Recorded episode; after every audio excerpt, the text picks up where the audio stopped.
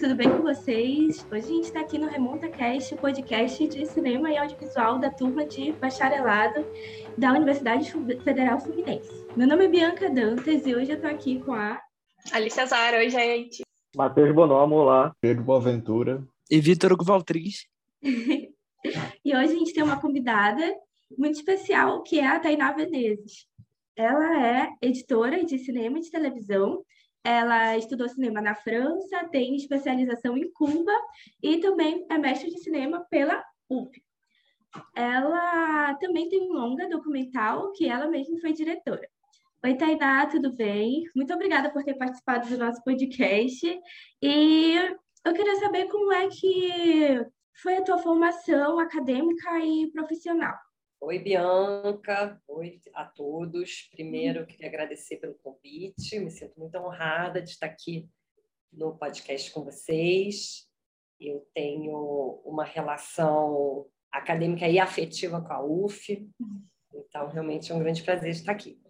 Eu estudava jornalismo na faixa no Rio e eu entre, eu, eu arrumei para cumprir os créditos da faculdade eu precisava fazer um estágio e na época eu falava muito bem inglês, e aí eu consegui um estágio numa produtora carioca chamada Neon Rio, que era representante da BBC aqui no Brasil. E eu entrei como estagiária, fazendo assistência da assistência de produção para filmagens é, da BBC. Então, eu me interessei e aí eu mudei de faculdade, mudei de curso, fui estudar cinema na, na, na Estácio, é, achando que eu ia fazer fotografia. E na Estácio eu encontrei um professor de fotografia, justamente, que é, me incentivou a estudar montagem. E aí ele me mostrava né, os filmes das montadoras, os filmes de Godard, e falava: as mulheres são, são, são montadoras desde sempre. É, não sei, ele me diz, não sei se eu não era muito boa fotógrafa, me desencorajou a estudar é, fotografia, me mostrou todos esses filmes montados por mulheres e eu fiquei apaixonada e resolvi que eu queria estudar montagem. Mas na, na, na faculdade era tudo muito. não tinha uma especialidade, né? É, a gente estava um pouco de tudo. E aí surgiu uma oportunidade de ir para a França, eu fui para a França e transferi o curso da Estácio para a Universidade Paris 8, lá na França. E o curso lá era ainda mais teórico do que no Brasil, que na Estácio. Então, eu estudei né, a teoria do cinema, a história do cinema, terminei o curso, me formei na França, mas não tinha experiência nenhuma com montagem. Aí fui procurar estágio aqui, estágio ali, montagem, não conseguia, consegui estágio em produção de novo, mas em montagem não. E aí eu resolvi fazer a inscrição para o processo seletivo da escola de Cuba. Eu passei, fui selecionada e fui para Cuba. Então, eu tinha essa formação teórica na França e fui estudar cinema na prática, montagem. E lá em Cuba eu botei a mão na massa, é, editei vários curtas de ficção e de documentário é, e ganhei uma experiência né, com montagem. É, e aí a minha formação ela era meio teórica, meio prática, né? Aí eu voltei para o Brasil e resolvi que eu resolvi não, precisei começar a trabalhar e parei de estudar e fui trabalhar. entrei como estagiária numa produtora, na Conspiração. Rapidamente eu fui é, convidada para editar, porque eles estavam fazendo um programa, acho que para o Discovery Latinoamérica, e eles precisavam de alguém que falasse espanhol, tinha acabado de chegar de Cuba, acabei fazendo bem, aí então não parei, aí fui chamar, fui sendo chamada para editar, aí fui editar um longa da Alice de Andrade, chamado Memória Cubana, que era sobre os cinejornais cubanos, que é uma, um trabalho assim do ICAIC, que é o Instituto de Cinema né, de Cuba, impressionante, porque eles filmaram, eles produziam um cinejornal por semana, durante 30 anos, filmados em película. Então, durante 30 anos, eles documentaram não só a história da Revolução é, Cubana, como a história de todas as guerras e guerrilhas da segunda metade do século. Aí eu editei esse documentário lá atrás, isso foi em 2010, e continuei fazendo documentários. Aí eu fiz o meu filme do Circo Voador, dirigi,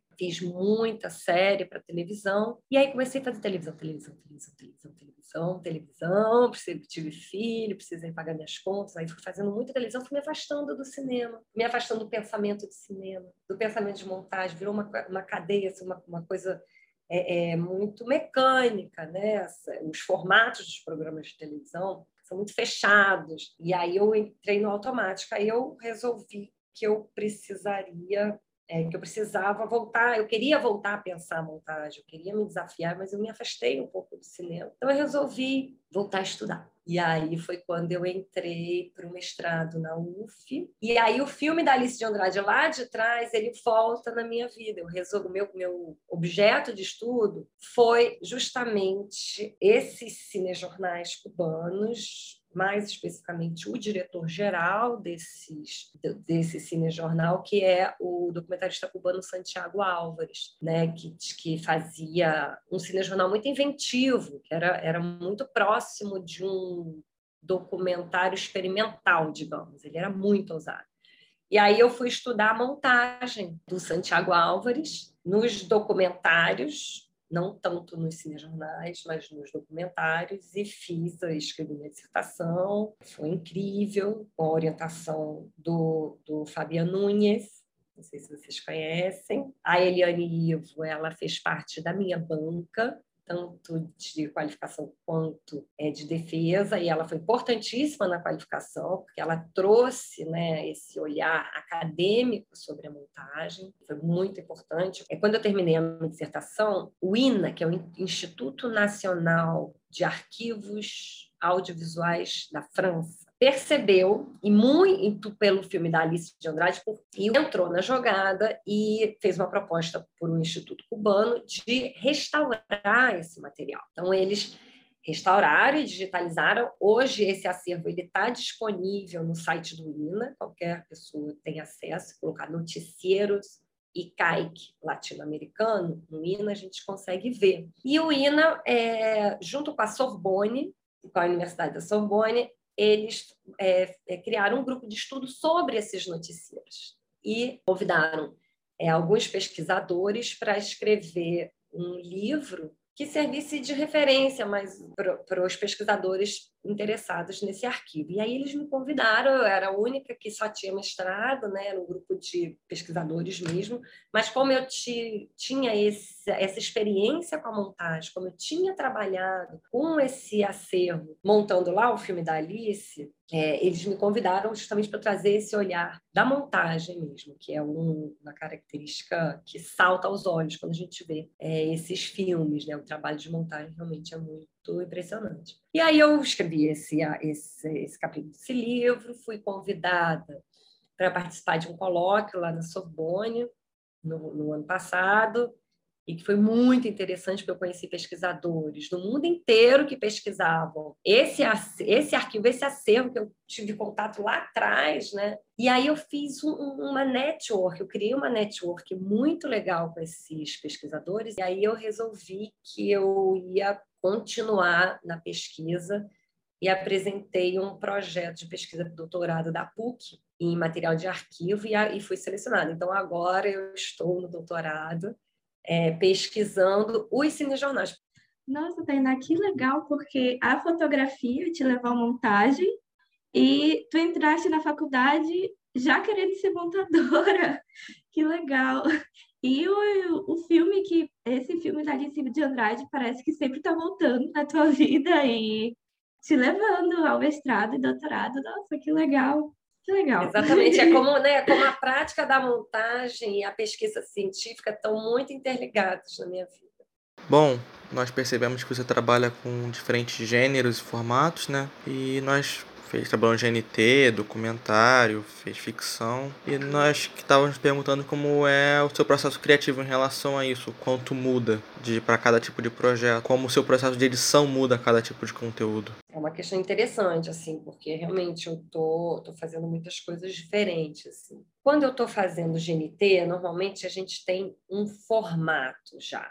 Né? Os programas já, já são formatados, a gente recebe o roteiro, então, o que a gente precisa é fazer com que aquele material fique interessante. Né? Então, a gente trabalha mais com questões de, do que de estrutura narrativa. Né? Então, a gente recebe um roteiro e a gente segue aquele roteiro.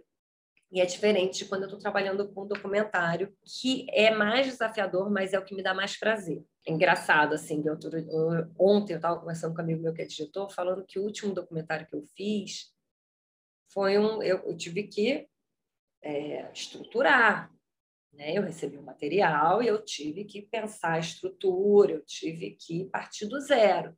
Falei, mas isso é um trabalho de roteirista. E você não ganha crédito de roteirista? Falei, não, né? Não. E isso é muito questionado. Só que quando eu estudei é, montagem em Cuba, o trabalho do montador ele passa por aí. Né? Eu aprendi que o montador ele tem que entender de estrutura narrativa, ele tem que dramática e narrativa, ele tem que saber é, é, criar uma estrutura. Tanto que lá o nosso é, o nosso fluxo de trabalho é a gente recebia o material, assistia o material, depois a gente tinha um tempo para fazer estrutura com o diretor. O diretor vinha na a gente nem abria o computador. A gente montava aquela estrutura. E é uma coisa que tem muito prazer. Normalmente eu monto na parede, aí a minha parede fica assim, cheia de, de fotinhos e quadradinhos, porque aí é, é fácil, você qualquer coisa você vai trocando de lugar e é fácil você visualizar o filme, né? E eu falei, não, não tenho crédito, nem ganho mais por isso, porque eu acredito que isso é parte do, do trabalho do montador, você estruturar. Né? Às vezes a gente tem uma participação mais ativa do diretor nesse processo e às vezes a gente tem uma participação menos ativa. Normalmente, como que eu gosto de fazer? É, nem sempre isso acontece, porque também depende do diretor com quem você está trabalhando, mas normalmente eu gosto de receber o material, ver, conversar muito com o diretor, e aí o diretor vai tomar umas férias, né? Aí eu estruturo o filme e mostro para ele o primeiro corte. Né? Essa parte é uma parte que envolve muito o trabalho criativo. Né? Você está criando o filme ali, depois o diretor vem e a gente faz junto, né? termina juntos. É, então, no documentário, a gente, a gente passa, né? a gente trabalha muito essa questão de estruturar os filmes. E na ficção é muito diferente, porque agora está é, depois da pandemia, né, eu acho que as televisões acabam, elas é, perderam um pouco de mercado e os streams ganharam muito espaço, né? Então é, estão surgindo muitos trabalhos de série de ficção para fazer e no início, né, era uma coisa nova para mim, é, série de ficção.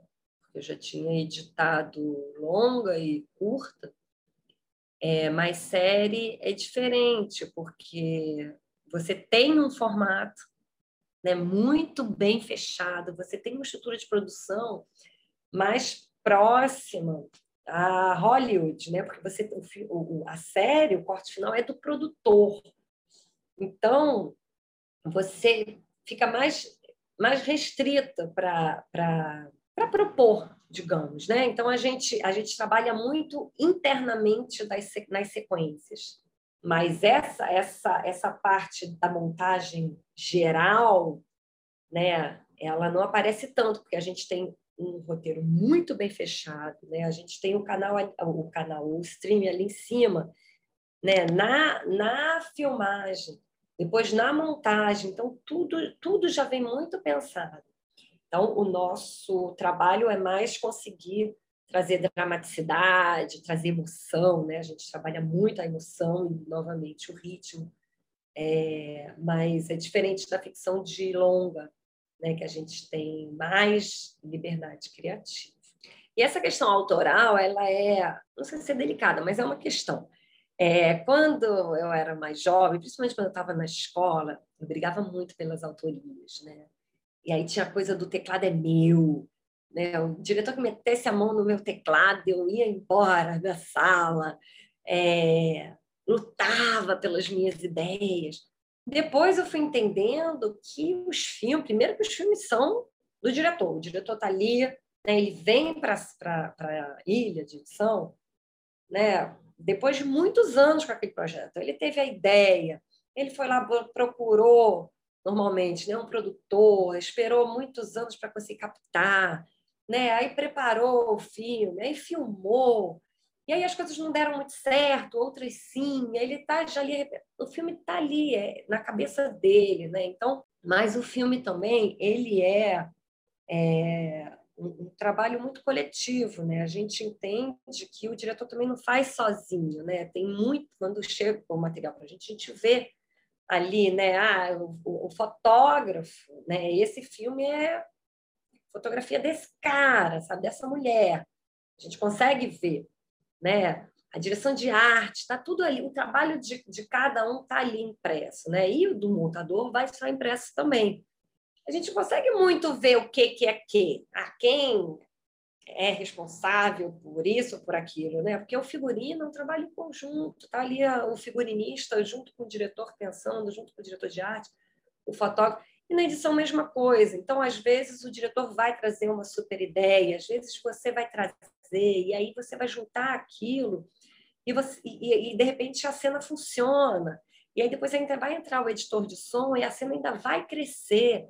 Então não dá muito para separar o que é o que, né? E na França, por exemplo, isso é uma questão, porque na França o, o montador ele tem direito de autor, né? E quando eu cheguei no Brasil, para mim era tudo muito é difícil assim, porque eu vim da França, né, com a cabeça é, é, que pensando o cinema francês, essa questão toda da, da, da, política dos autores, eu achava que eu era editora-autora, ninguém podia mexer no meu corte sem me avisar, né? E eu tinha passado por Cuba, que também é um, né, uma escola muito autoral, assim, né? A gente faz filmes muito autorais. E aí cheguei aqui e tive que me adaptar né, quando, principalmente quando eu entrei para a televisão, que eu entregava o corte, e, de repente o produtor e o diretor decidiam mudar e pediam para o assistente mudar. E quando eu via no ar, estava diferente. No início eu ficava louca, depois eu entendi que não, tá todo mundo trabalhando ali para fazer um melhor filme. Né? E aí eu comecei a ter que assumir que eles mexeram, mas realmente ficou melhor. né? é, na maioria das vezes, outras não, mas enfim, foi não é uma decisão minha que né, essa questão do, do direito do autor é uma questão que existe mesmo. Agora, voltando um pouco para a área acadêmica, você acha que é importante para um cineasta se especializar assim, numa única área? Ou você acha que é sempre muito pertinente você estudar e pesquisar e praticar sobre várias áreas dentro do cinema? Várias áreas. Porque assim, o cineasta, o que, que a gente faz? Né? A gente imprime um olhar, né? uma visão sobre o mundo. A gente fala sobre questões do mundo e da vida. Então, se a gente não, não souber sobre o que a gente quer falar, se a gente não tiver questões, se a gente não estiver questionando o nosso mundo, a gente vai fazer filmes vazios, né?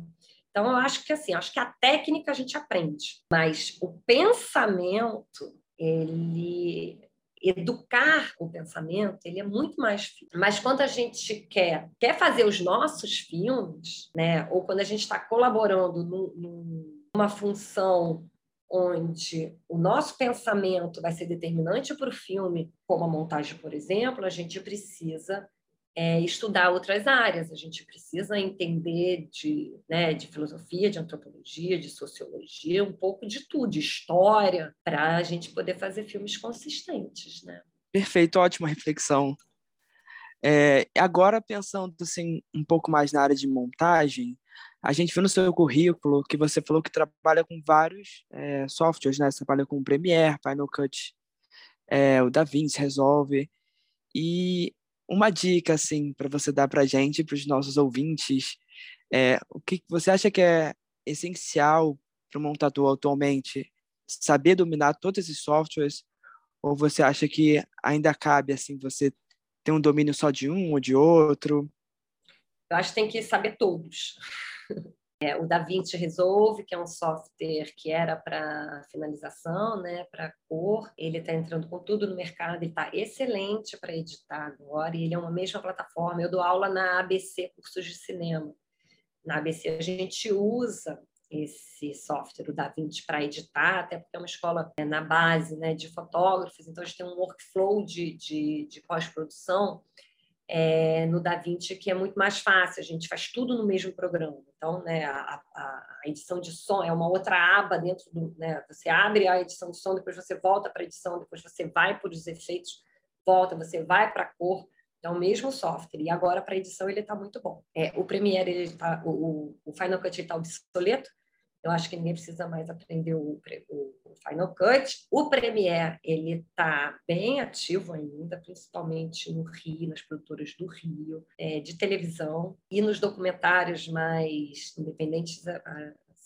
Usa-se muito o Premiere ainda. Agora, o software que todo mundo tem que saber é o Avid, né? O Avid, quando você faz uma produção mais robusta, tanto em, em, televisões mesmo, né? A Globo, todos esses canais usam Avid. Todos os streams, Netflix, Amazon, tudo isso trabalha com Avid. E as produções grandes, os longas, tanto de ficção ou até mesmo de documentário, quando são projetos maiores, a gente trabalha no Avid. É, por que, que eu acho importante dominar? Assim, eu acho que a edição não, não passa por aí. Você quer editar primeiro, você tem que né, entender do mundo, que a gente estava falando, tem que entender de linguagem cinematográfica, e depois você tem que aprender o software. Mas o software é isso, eles são muito parecidos. Se você dominar o Premiere e você pegar um Avid, você vai ler um tutorial, você vai aprender. É, é, muito parecido, sabe? Mas, de qualquer forma, é importante você ler o tutorial e aprender, porque você ganha agilidade. Eu acho muito importante isso para o montador, porque o pensamento ele é uma coisa que vem e vai muito rápido.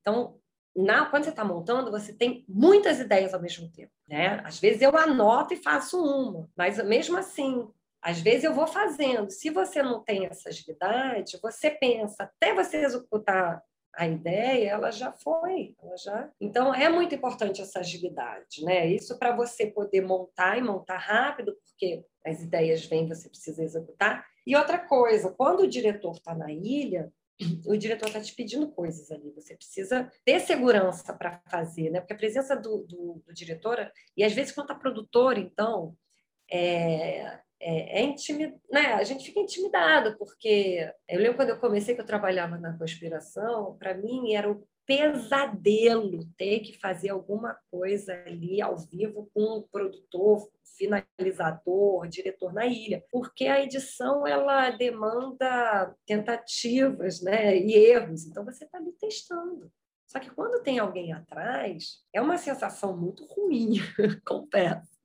Então, assim, se você não dominar o software, você fica mais nervoso ainda. Então, você precisa ter a segurança com o software para você fazer as coisas e não der certo, você consegue desfazer e fazer de novo rápido, sem o, o, o diretor ficar ali de saco cheio. Porque eu imagino a posição do diretor da ilha também. É porque é, o editor ele tem uma característica. A primeira é ser organizado, né? Principal. A segunda é ter paciência, porque a edição é um processo Aí demore, você ficar sentado do lado, esperando a pessoa. Ai, onde é que é mesmo que eu faço não sei o quê? Né? É chato. Então, assim, o dominar bem o software não é o principal, mas ajuda muito. E o, o Álvares, né? É, é o, o foco do de mestrado, né? E eu li um pouco, né? E é, ele é incrível. Eu fiquei apaixonado pela, pela figura do Álvares, né? E me interessou muito a, o tempo que ele passou nos anos 40 nos Estados Unidos. E eu, fiquei, eu queria saber muito como isso influenciou Now, né, que é o, acho que é o mais famoso trabalho dele, e os outros filmes que ele fez, sabe? É, isso, essa experiência nos Estados Unidos foi crucial, assim, para o trabalho dele, e, e, ele diz isso é, mais de uma vez, né? Ele fala que se tornou comunista nos Estados Unidos, porque quando ele chegou lá, ele se deparou com questões né, de racismo muito cruéis, né, que ele vem, do, vem de um país também é, com muita influência afro, né?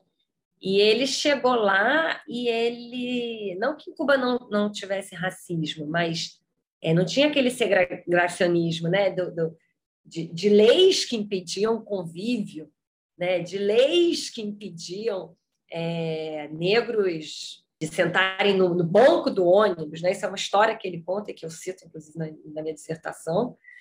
Então, é, essa e lá ele teve, né? Ele conheceu é, pessoas militantes, pessoas, é, inclusive um grupo anarquista, né?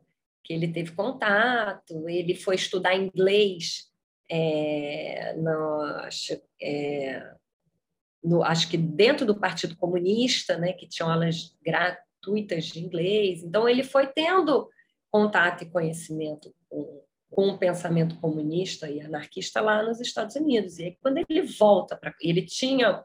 Antes de ele tinha uma experiência com rádio, né? E aí, quando ele volta para Cuba, em plena euforia da Revolução, ele é convidado para dirigir esse cinejornal sem ter experiência nenhuma. Mas não é porque ele.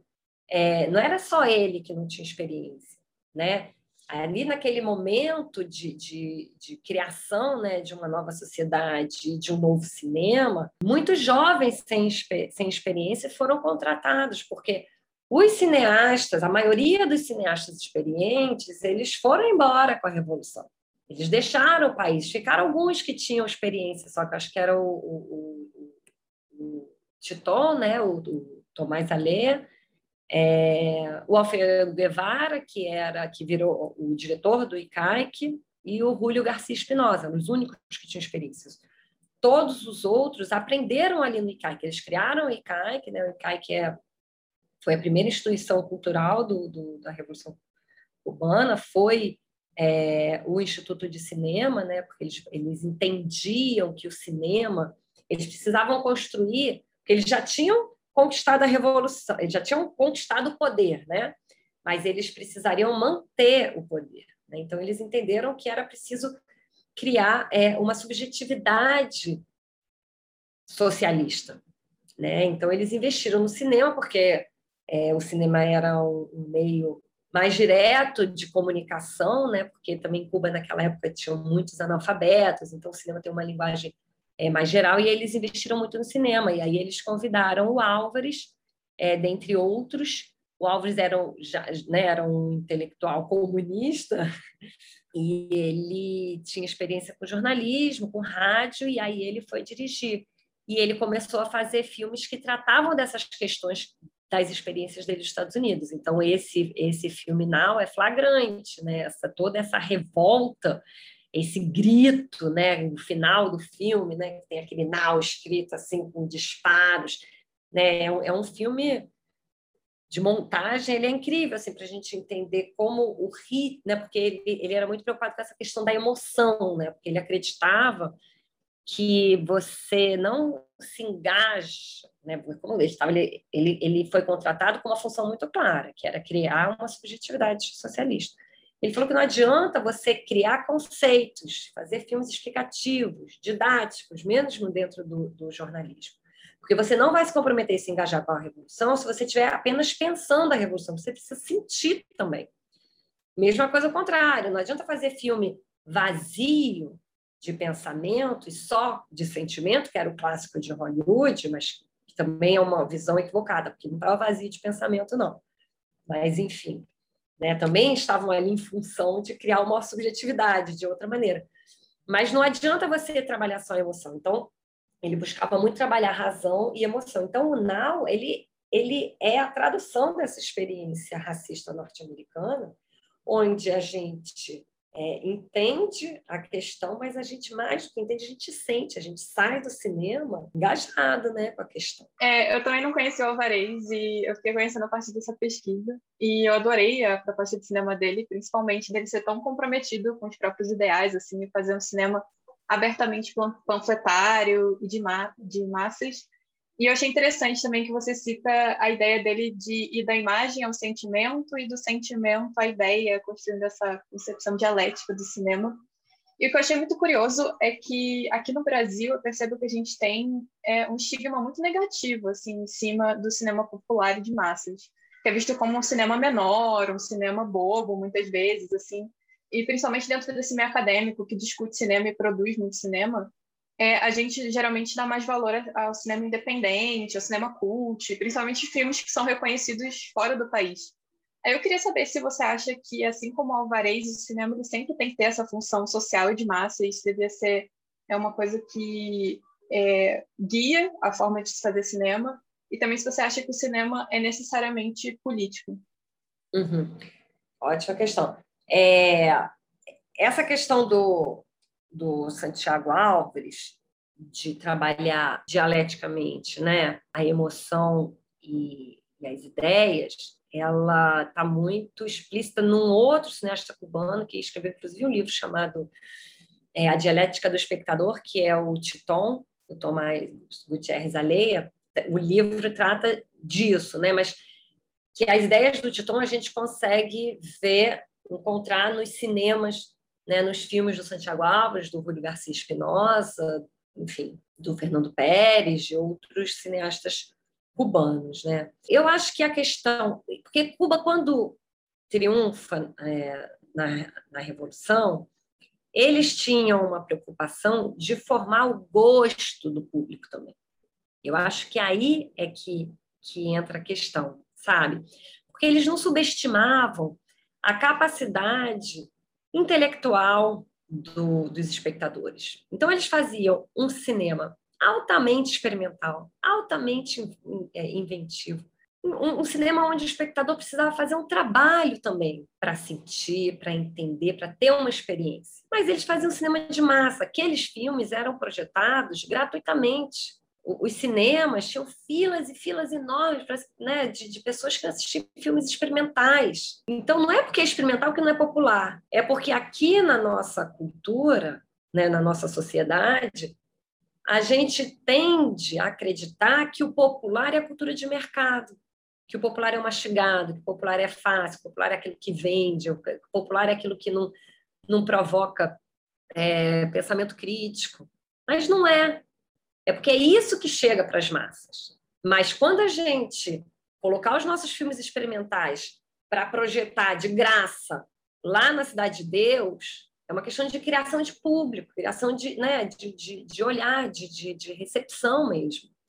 Então, eu acho que, que, que o, o, cinema autoral ele ainda subestima as, as massas. E eu acho que a gente devia é, superar isso, né? a gente devia ultrapassar essas fronteiras, porque é, todos somos capazes. E o, e o cineasta cubano fala, o, o Titão fala isso no livro dele, na Dialética do Espectador. Né? Todos temos capacidade intelectual e capacidade afetiva e emocional para entender uma obra. Mas enquanto a gente não tiver escola, enquanto a gente não tiver acesso né, a esses filmes, mas o Brasil está acontecendo, tem um fenômeno muito interessante, porque as periferias elas estão produzindo coisas interessantíssimas, que está deixando muito é, artista do centro no chinelo, né? Então é, é, preciso ultrapassar esse preconceito, né? E o Brasil ele está mostrando isso, que não se deve subestimar se você acha que, por exemplo, tem muito no Brasil muitos diretores que são de origem burguesa e fazem filmes que questionam sobre status quo uhum, e tudo mais. Claro. Só que, tendo em vista que o Alvarez ele vem dessa origem mais proletária Entendi. e ele já trabalhou nesse meio e tudo mais, você acha que isso foi um diferencial para ele fazer filmes tão potentes que ah. demonstram a realidade da classe trabalhadora? Claro que sim. Isso vem muito. É, isso é, a gente pode pensar no, no, no, no, conceito de lugar de fala, né? Que a Djamila Ribeiro traz, mas que, o, que eu trago lá na minha dissertação, que o Gramsci chama de intelectual orgânico. Né? Então, a gente pode considerar o Santiago Alves como intelectual orgânico, porque ele está ele tá falando da realidade dele, ele está falando o que ele sente. Então, a gente pode até pensar sobre as questões.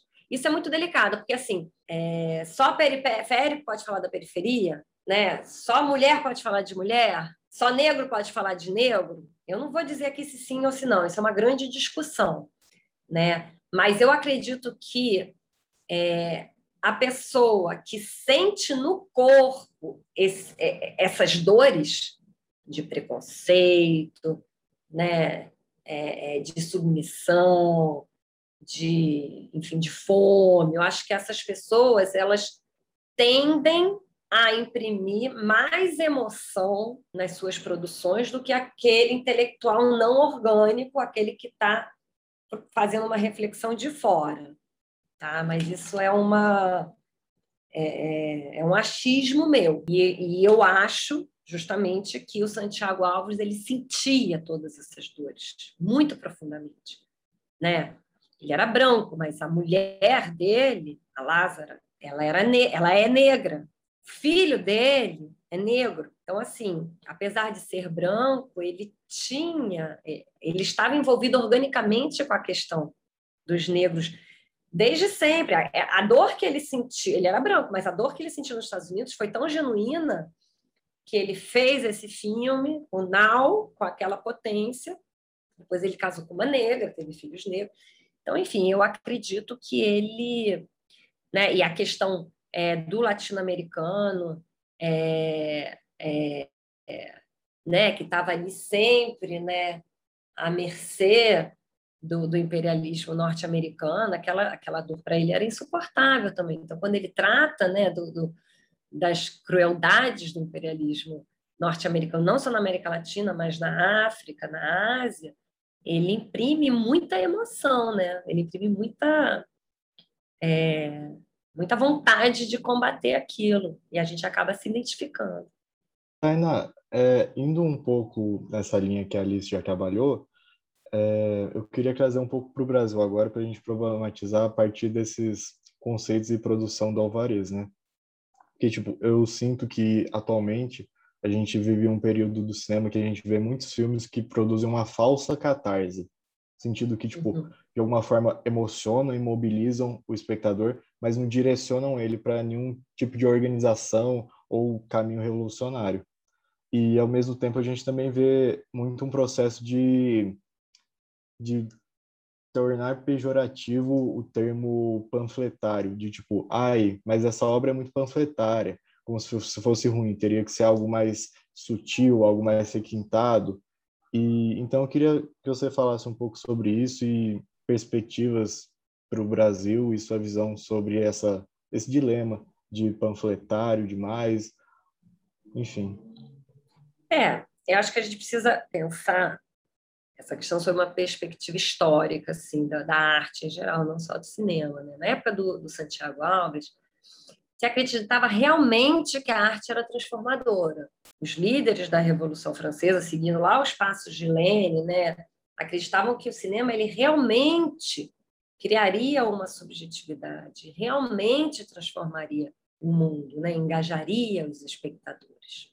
No segundo momento, acreditou-se que a arte ela não teria esse poder todo, né?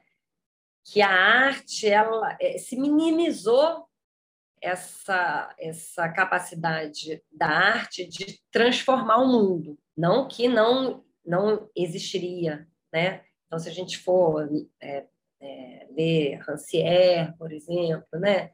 A arte ela ela é política mas a gente não pode depositar nela toda essa essa essa função, né? Então, com esses pensadores, é, esse, esse, a arte panfletária, né? Ela começou a ser muito mal vista. Mas isso também vem, né? A revolução cubana também enfiou os pés pelas mãos, né? Houve um momento ali onde houve nos anos 80 houve muita perseguição aos artistas.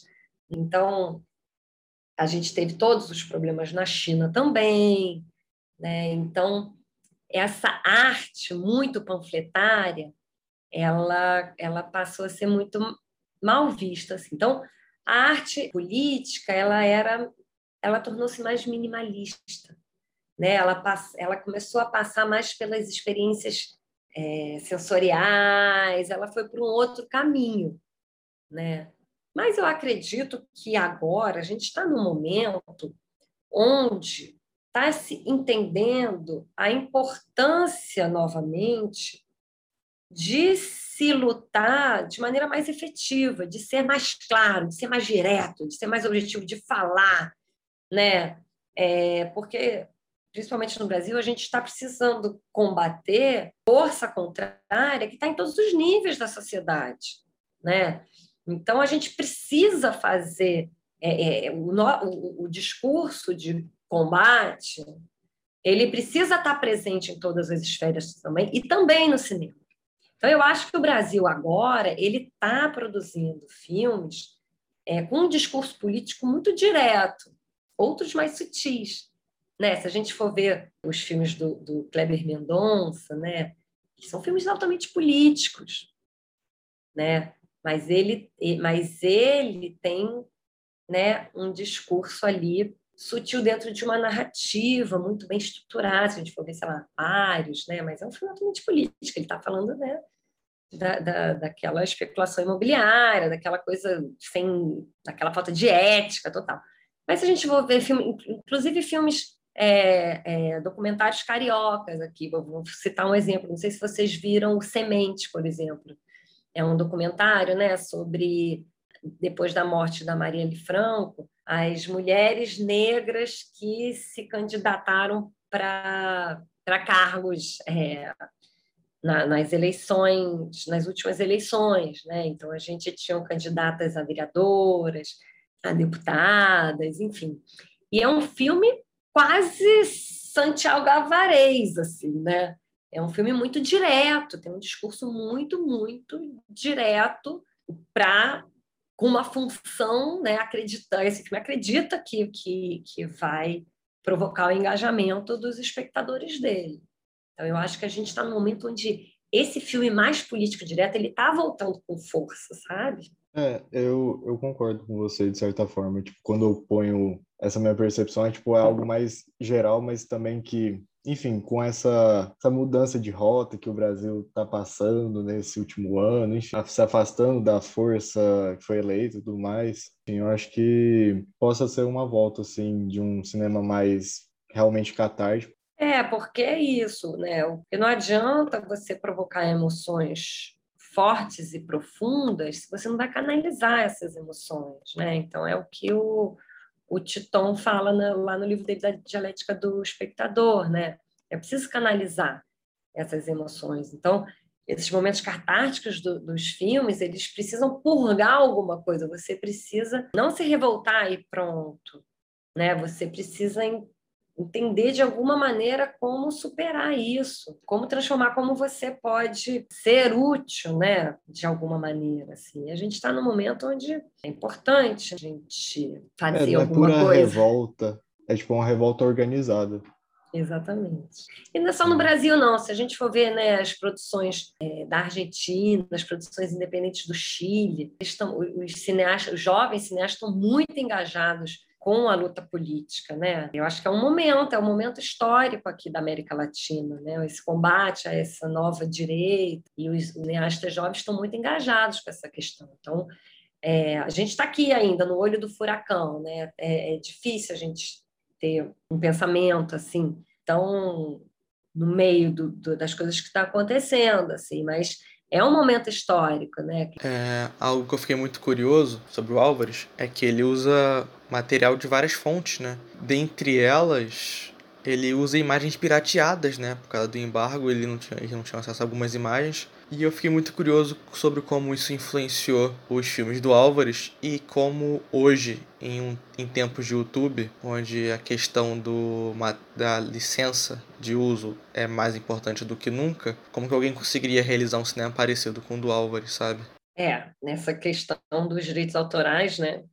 É, Cuba estava fazendo revolução e é, se apropriar da produção estadunidense, né, para desmascarar toda aquele, aquela ideologia, né, utilizar o próprio material deles para desmascará-lo era um ato revolucionário.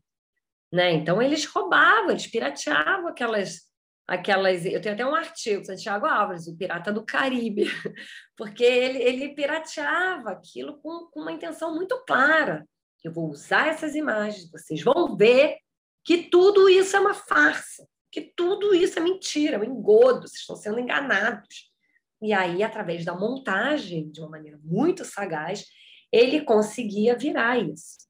Virar, né, é, criar um filme onde a gente entender, por exemplo, aquele filme LBJ, é onde ele desmascara o presidente Lyndon Baines Johnson, que era pintado pela mídia norte-americana como o bom moço, né? o, o, o, o cidadão do bem, né? ele era um ótimo pai de família, um ótimo esposo, ele gostava de cachorro, então ele só podia ser um cara muito do bem.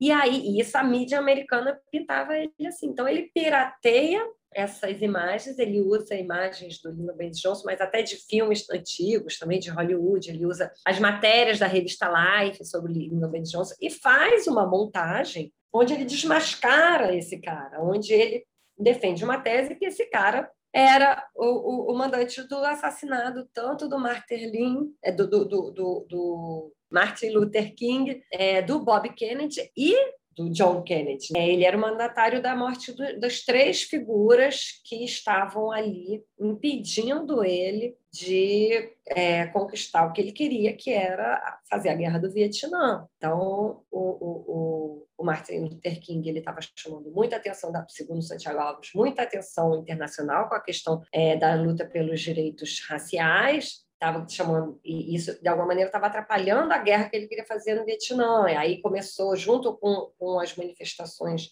pelos direitos raciais vieram as manifestações contra a guerra do Vietnã, isso estava tirando é, a atenção, então ele precisaria ser eliminado, né? Ele precisaria eliminar o presidente para poder assumir o cargo da presidência, ele precisaria assassinar a pessoa que iria é, entrar, ocupar o lugar do presidente, que seria justamente o irmão dele, que era o senador, o Bob Kennedy. Então, segundo Santiago Alves, ele assassinou todo. Então, ele, ele, come, ele faz uma montagem circular, né? e aí a contribuição do, do pensamento do, de montagem do, do Avatar foi muito importante para eu entender como que o Santiago Álvares estruturou o filme dele, né? Porque da mesma uma maneira próxima como o Pelechão conseguiu os filmes dele, que era um filme circular, onde você, em vez de aproximar elementos, você afastaria elementos. Né? Então ele começa com a sequência do Lyndon Ben Johnson como era pintado pela mídia norte-americana de bom moço, ah, o casamento da filha, né, imagens super é, lindas, aquele casamento perfeito, não sei o quê. Aí vem Aí ele afasta o início e fim. Aí no, no meio tem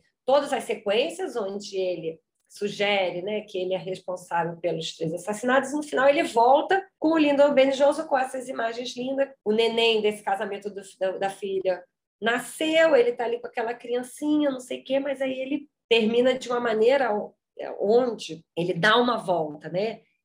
Do, do, o Pelechand falava a gente faz uma, uma estrutura circular, mas quando a gente volta com aquele elemento que a gente iniciou, a gente traz uma surpresa. E a surpresa é ele monta ele lá com o filho, com o netinho, né? Super lindo, num berço maravilhoso, não sei o quê. E aí ele monta com a imagem de uma criança, o corpo pegando fogo, sendo queimado pelo Napal no Vietnã. Aquilo é um soco no estômago. Ele desmascara para gente. Então ele usa esse material pirateado para desmascarar. Esse é um exemplo que eu dei para vocês, mas Existem vários outros filmes onde ele tenta desmascarar o discurso que a mídia norte-americana cria, através da, da, montagem com material de várias origens, e nesse caso, com um material criado pelo próprio império, né, que ele está tentando desmascarar.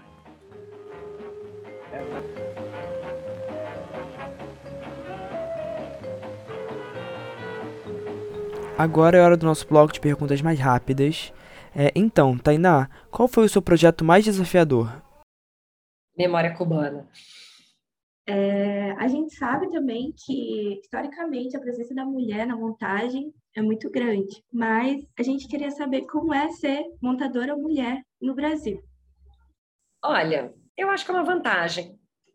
A mulher tem uma sensibilidade, não, não que Existem muitos homens sensíveis, mas a mulher tem um, tem um útero aí que sente, né? A gente não sente só aqui no coração, a gente sente no útero e tem uma sensibilidade que é uma coisa que não se ensina e não se aprende na escola, é uma coisa que a gente nasce com ela. Eu acredito, assim, eu acho que ser mulher tem me ajudado muito a montar. Nem tanto para defender as ideias, muitas vezes quando eu estou trabalhando com o diretor homem, mas para o trabalho tem, tem me ajudado, sim. Que filmes você recomenda para entender melhor o cinema cubano e que filmes você recomenda para ser um melhor montador? Então eu vou sugerir dois. Para entender o cinema cubano, o Memórias do Subdesenvolvimento, do Tomás Gutierrez Aleia. E para ser um bom ou boa montadora, o Viajo porque preciso e volto porque te amo. É um filme de montagem, né? É um filme muito interessante. Ele foi filmado para ser um curta, e, aí, e o material desse curta e da pesquisa para um outro filme, fotografias para um outro filme, foram os, eram um material para um curta documentário, né? E ele foi montado de uma maneira que se de uma maneira narrativa fizeram um filme de ficção, né, com uma voz em off, é um filme altamente é, criativo e de montagem. A gente consegue entender o poder da montagem, né? Como a gente pode criar uma narrativa a partir, uma narrativa ficcional a partir de um material de, de documentário. Mais pessoal e talvez ache difícil responder assim direto, mas um filme preferido, um livro e um videoclipe. Nossa, um filme preferido é O Amador do Kieslowski, polonês. Um livro é, Espelho Partido, do Silvio Darim, para quem é um livro de cabeceira, assim, para quem se interessa por documentário. E o videoclipe, não, dizem que é o primeiro videoclipe da história. Agora, para finalizar com chave de ouro, é uma dica específica, assim, para quem está no mundo da edição.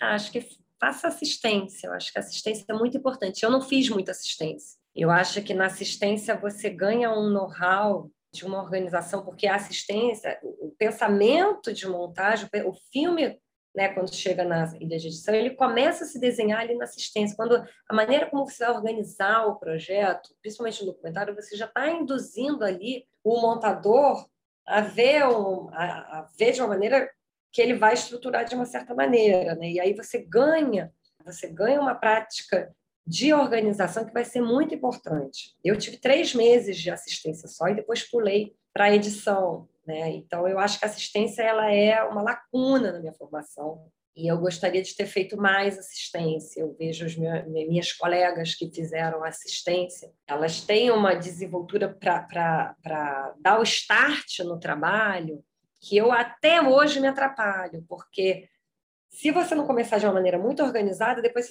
né, é, é, mais difícil. Então, eu acho que a assistência ela te condiciona a ter uma organização imprescindível para a edição. Então, calma, não precisa sair montando, vai montar os seus projetos, os projetos amigos, mas quando você entrar no mercado, é, assistência é muito legal. E se você juntar num editor já, né, que está fazendo coisas maiores, os filmes, se aprende muito, se aprende muito. Nossa, Tainá, assim, eu acho que a gente está muito feliz com essa conversa. A gente entrou na faculdade na pandemia, então a gente nunca entrou na UF, nunca esteve na UF. Nossa! É, e às vezes eu acho que a gente se sente um pouco longe, afastado dessa função social e política que a faculdade permite que a gente tenha, principalmente a federal. E essa conversa, eu acho que assim, depois de um ano e meio de AD, deu uma força assim a gente. Muito, muito, muito obrigada mesmo. Eu que agradeço, gente. Mas olha só, vai se acostumando, a vida do montador é essa, ficar sozinho na sua ilha, interagindo virtualmente com o mundo. É diferente do, do fotógrafo que ele vai viajar, ele vai filmar, o diretor. Todo. Você vai lidar com o mundo no seu computador. Né? E aí, quando eu, eu falava para os meus alunos no início da pandemia, na ABC, que não é porque as filmagens estão paradas que a gente não pode editar. Aí eu mostrava o Santiago Álvares e dava exercício justamente é, de, de, montagem com que a gente encontrasse. Claro que a, a gente tem os, os, questões de direitos autorais, depois a gente não, não consegue veicular né, aquelas montagens, mas são montagens interessantíssimas de, de, de, de coleta de material na internet, né? Então, gente sempre vai poder montar, né? Basta ter um computador, né? E a gente vai poder montar. Mas é, é, é uma vida é uma vida solitária. É isso, muito obrigada. Alguém quer falar mais alguma coisa? Ah, eu, eu queria agradecer mesmo. É, conhecer você e também dar um espaço para você passar seus contatos, falar dos seus trabalhos. Eu tenho uma página onde tenho os meus trabalhos, que é o meu portfólio, que é www.tainamenezes.com. E é isso. Atualmente eu estou no doutorado, estou fazendo série, fazendo, acabei de fazer um documentário. E é isso, vamos ver o que que, que, que esse ano está é, tem reservado para a gente, né? Espero que a gente consiga transformar essa situação política, sanitária. Eu espero que esse ano a gente consiga ir para a rua, que a gente consiga filmar, que a gente consiga produzir muitos filmes. Esse é o meu maior desejo. Para isso, a gente precisa superar essa crise enorme que a gente está vivendo. Muito obrigada, gente. Muito obrigada, Tainá, é verdade. Obrigado por ter vindo. É. Obrigado a você. Sério, é. incrível. Muito obrigado, Tainá. E obrigado também a você que ouviu o nosso podcast até aqui. Um abraço e tchau, tchau.